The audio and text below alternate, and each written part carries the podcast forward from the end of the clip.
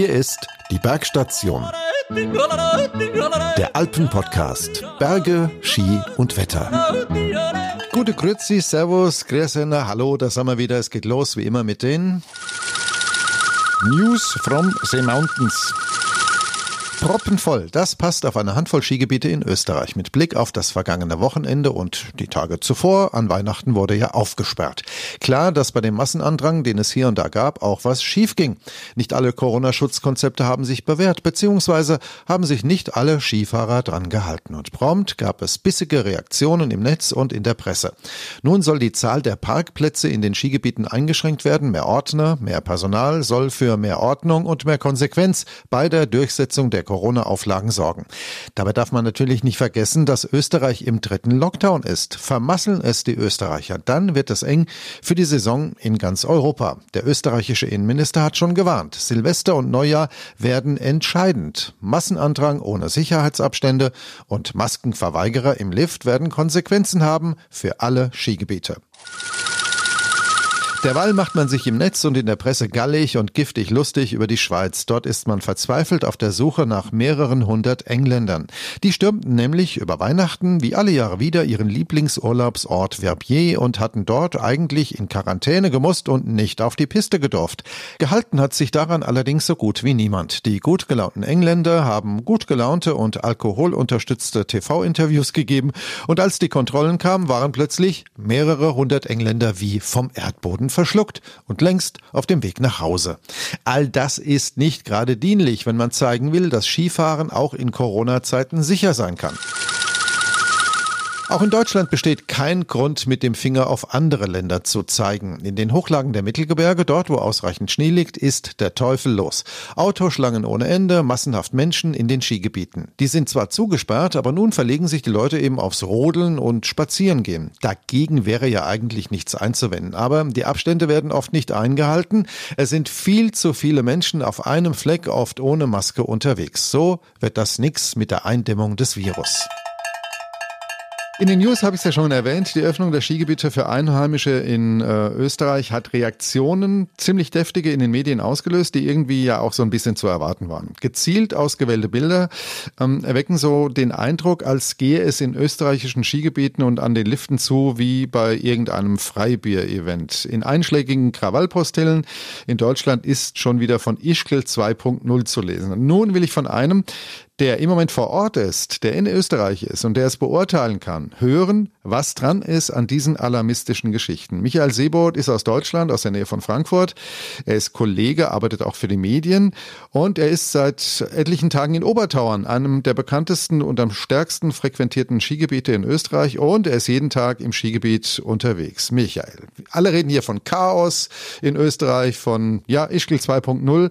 Du bist vor Ort. Wie groß ist denn das Anführungszeichen Chaos Chaos, Ausführungszeichen, in Obertauern? Also ich kann ja nur für Obertauern reden. Äh, ich habe das jetzt mehrere Tage miterlebt und bin auch sehr früh auf der Piste gewesen und habe eigentlich nur Positives erlebt. Die, die Parkplätze, klar, ab, ab 9 Uhr sind die Parkplätze quasi schon gefüllt. Da sind Ordner. Die Leute werden von, äh, von, vom Parkplatz fast hingeführt zu, zu den Kassen, wo sie ihre Liftkarten bekommen mehr wie vier, fünf Leute haben in, in Obertauern, habe ich nie gesehen, dass da eine längere Schlange oder sowas entstanden mhm. ist. Also die Bilder, die da in den Medien kursieren, äh, ob das in anderen Skigebieten so ist, ich kann mir nur vorstellen, dass es hier in Obertauern äh, etwas besser funktioniert, mhm. weil es so viele Lifte im Tal gibt, also im, im Ort komplett verteilt gibt es sehr viele Lifte. Das heißt, es, das heißt, es verteilt sich alles. Mhm. Und äh, auch wenn die Parkplätze dann irgendwann äh, gefüllt sind, äh, im Skigebiet denkt man, die Leute fahren überhaupt nicht Ski, weil äh, man, man am, an sämtlichen Liftstationen ist, ist wirklich nur ganz wenig los. Also man mhm. hat höchstens mal vier, fünf Leute oder mal, mal zehn Leute, die irgendwo in einer, in einer Anführungszeichen Schlange stehen. Das ist schon übertrieben gesagt. Abstand mit Maske halten sich also auch alle dran. Hier und da sieht man mal einen, der im, im Skilift sitzt und die Maske absetzt, aber der sitzt dann auch allein im Skilift. Mhm. Ja, also ich bin auch die meiste Zeit äh, auf dem Vierersessel oder auf dem Sechsersessel oder manchmal auch sogar in einem Achtersessel alleine gefahren, weil halt einfach kein Anfang war an den Liften. Gestern war sogar Äh, da war es etwas windig, es war aber super Sonnenschein, eigentlich super Pistenwetter, super Schnee, äh, beste Voraussetzungen gewesen. Ich war zeitweise alleine auf der Piste. Ich habe Freunde angerufen, die auch immer hier in Obertauern sind, um denen das zu zeigen, habe mit denen per FaceTime telefoniert.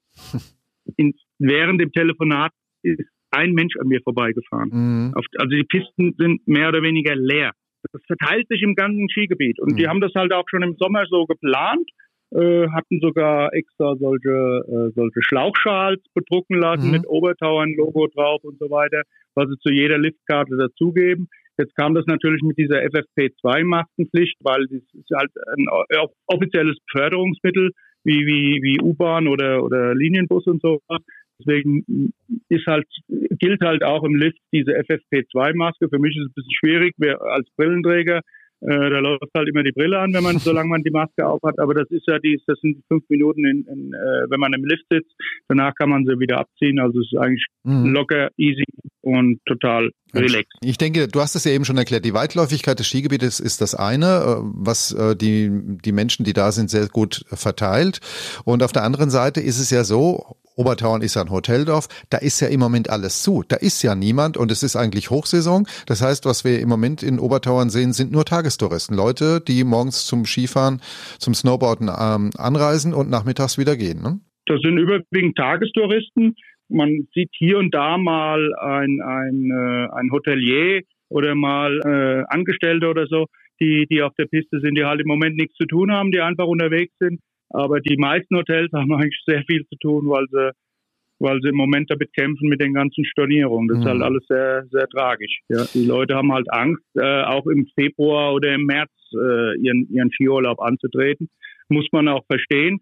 Aber ich kann nur sagen, ich habe hier keine Angst zu fahren, weil das ist einfach äh, relaxed. Das ist genauso wie Joggen im Wald oder äh, ich war sonst im, am Feldberggebiet mit dem E-Bike rum. Mhm. Äh, da treffe ich auch Leute am Fuchstanz oder oben am Feldberg. Da, da treffe ich auch Leute und begegne denen auch genauso gefährlich wie das Skifahren, sage mhm. ich mal. Wir haben jetzt die Bilder gesehen vom Semmering am Wochenende, aber auch von Damüls, anderen österreichischen Destinationen, an da hat's nicht so gut funktioniert. Das waren richtig frustrierende Bilder. Zwei, drei, vierhundert Menschen, Riesentrauben an den Talstationen der Sessellifte. Und du hast ja schon erwähnt, Obertauern hat im Sommer ein Corona-Konzept ähm, in die Wege geleitet, aufgesetzt. Funktioniert das gut, dieses Schutzkonzept? Und wie sieht das aus? Wie macht das Obertauern? Ja, das sieht ganz gut aus. Also an den Liften zum Beispiel, die, die breiteren Sessellifte, äh, die normalerweise mit acht Personen besetzt sind, da wird man quasi schon äh, geführt, dass, dass wirklich nur vier Leute einsteigen können. Das haben sie dementsprechend abgesperrt. An der Seilbahn sind sogar auf dem Boden, das sind so Gummimatten, da haben sie sogar äh, so Hinweispfeile und haben wie so eine Bahn, wird quasi vom Drehkreuz aus, äh, wird man geführt bis hin zur Gondel, mhm. äh, zum Einstieg dann quasi. Wenn man sich dran hält, man muss halt nur diese Hinweisschilder sehen und, und, und anschauen und sich dann äh, da, äh, daran halten. Mit Sicherheit gibt es da Leute, die dann kreuz und quer auch noch laufen. Das ist dann natürlich kontraproduktiv.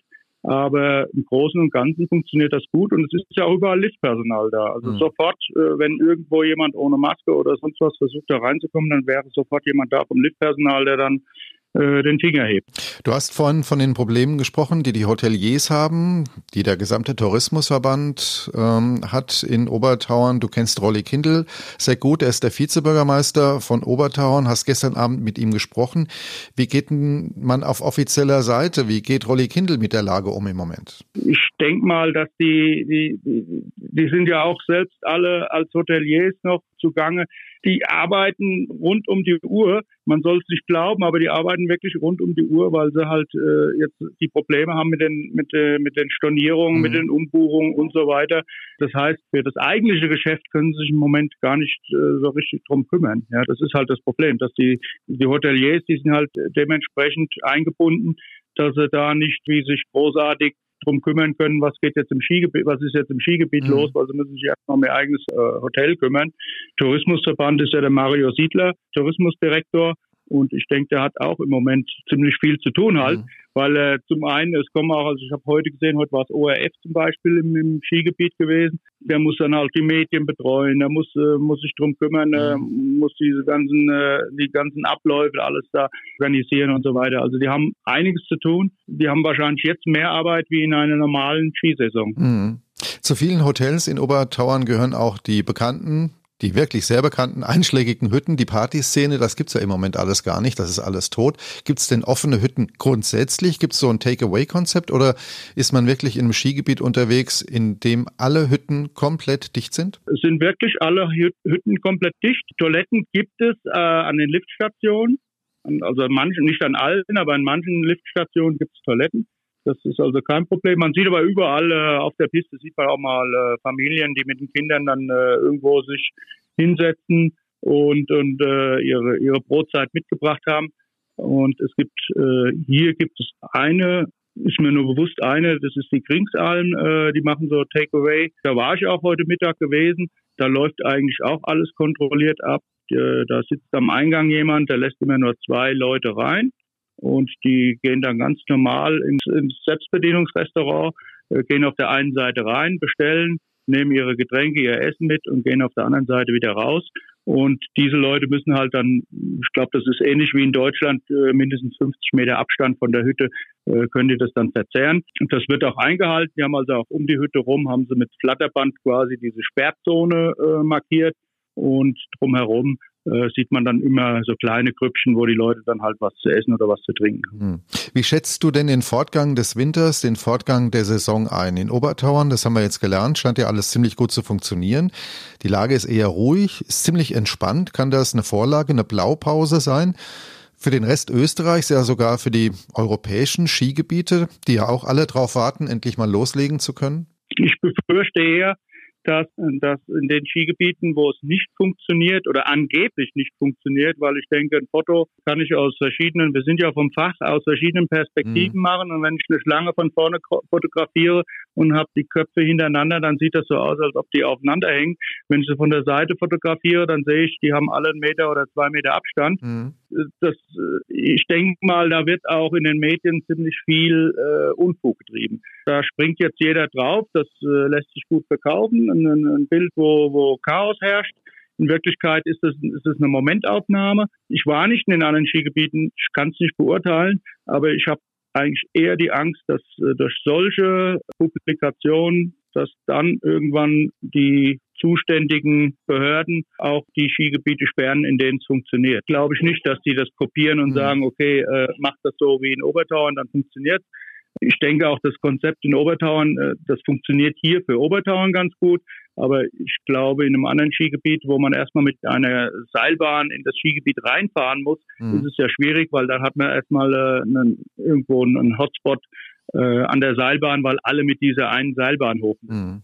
Ja, das hat man halt hier nicht, weil der Ort selber das Skigebiet ist. Genau, weil es ja ähm, zahllose verschiedene Zugangsmöglichkeiten gibt, um auf die Pisten zu kommen. Wann sollen denn in Obertauern ähm, die Hotels offiziell äh, wieder öffnen? Ist da schon was bekannt? Hat Rolli Kindl, der Vizebürgermeister, dir irgendetwas sagen können? Ja gut, der dritte Lockdown, der geht ja jetzt wohl bis Mitte Januar und dann wird neu verhandelt. Die Frage, ob sie den Lockdown dann noch verlängern die Zahlen sind ja leider noch so, dass sie immer noch ansteigen. Ob die Skigebiete jetzt da was mit zu tun haben, das äh, lässt sich, glaube ich, nicht feststellen. Aber die, solange die Zahlen ansteigen, werden sie diesen Lockdown auch nicht zurücknehmen. Und dann ich befürchte eher, dass sie den Lockdown verlängern, mindestens bis Februar.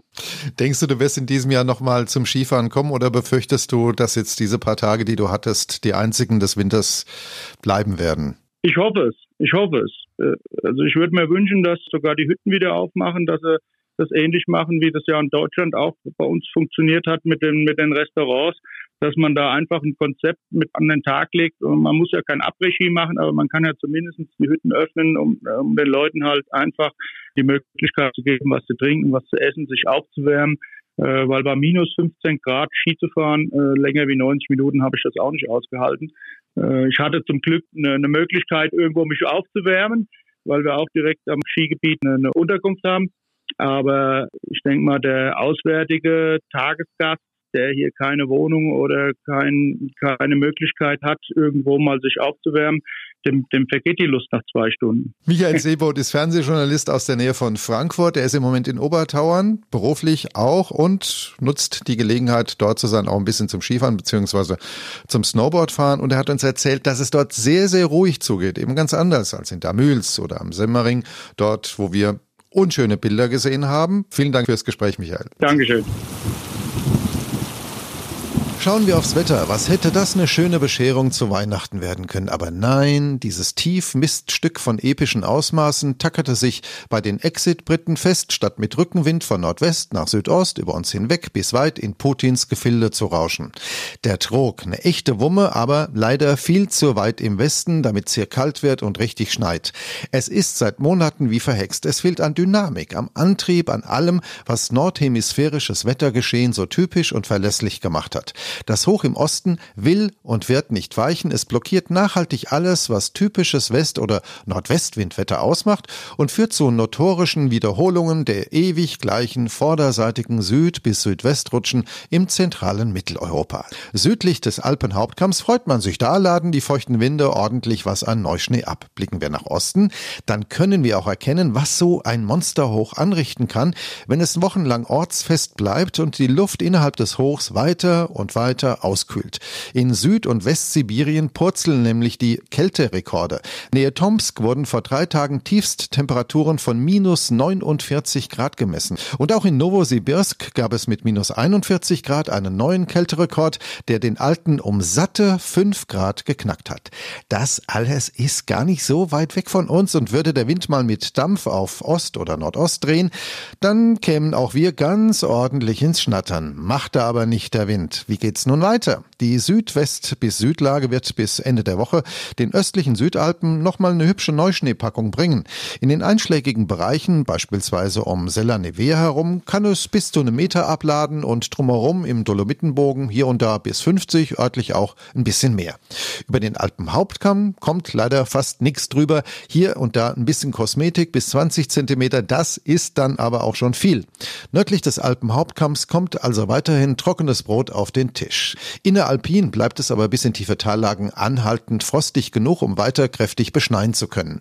Für die deutschen Mittelgebirgslagen ist nur jenseits der, sagen wir mal, 500 bis 600 Meter von Schnee und Winter die Rede und drunter wird es tagsüber mit knapp über Null leider immer wieder ein bisschen zu warm, um wirklich mal eine schöne Schneedecke zu sehen.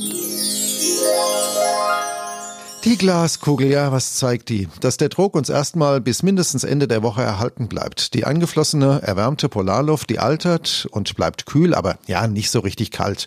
Hin und wieder gibt's mal geringe Mengen an Neuschnee und darüber hinaus ist in den Modellen mal ein Trend zur Glättung der Frontalzone zu erkennen. Das heißt, der Trog würde glatt gebügelt, die Frontalzone, die zöge sich wie ein Strich vom mittleren Nordatlantik über die Alpen hinweg nach Osten und in anderen Lösungen würde sich ein höhenwarmer Deckel über die Kaltluft liegen. Jenseits der 1500 Meter würden die Temperaturen sogar bis auf 10 Grad klettern. Plus wohlgemerkt und drunter bliebe es unter Nebel, grau und frostig. Und immer mal wieder taucht in den Modellen auch mal eine Nordwestrutsche auf, die den Namen verdient. Da ginge es sogar dem Russen hoch ans Bärenfell. Das glaube ich aber erst, wenn es 24 Stunden vor Eintreffen vom Algorithmus in den Modellen ausgespuckt wird.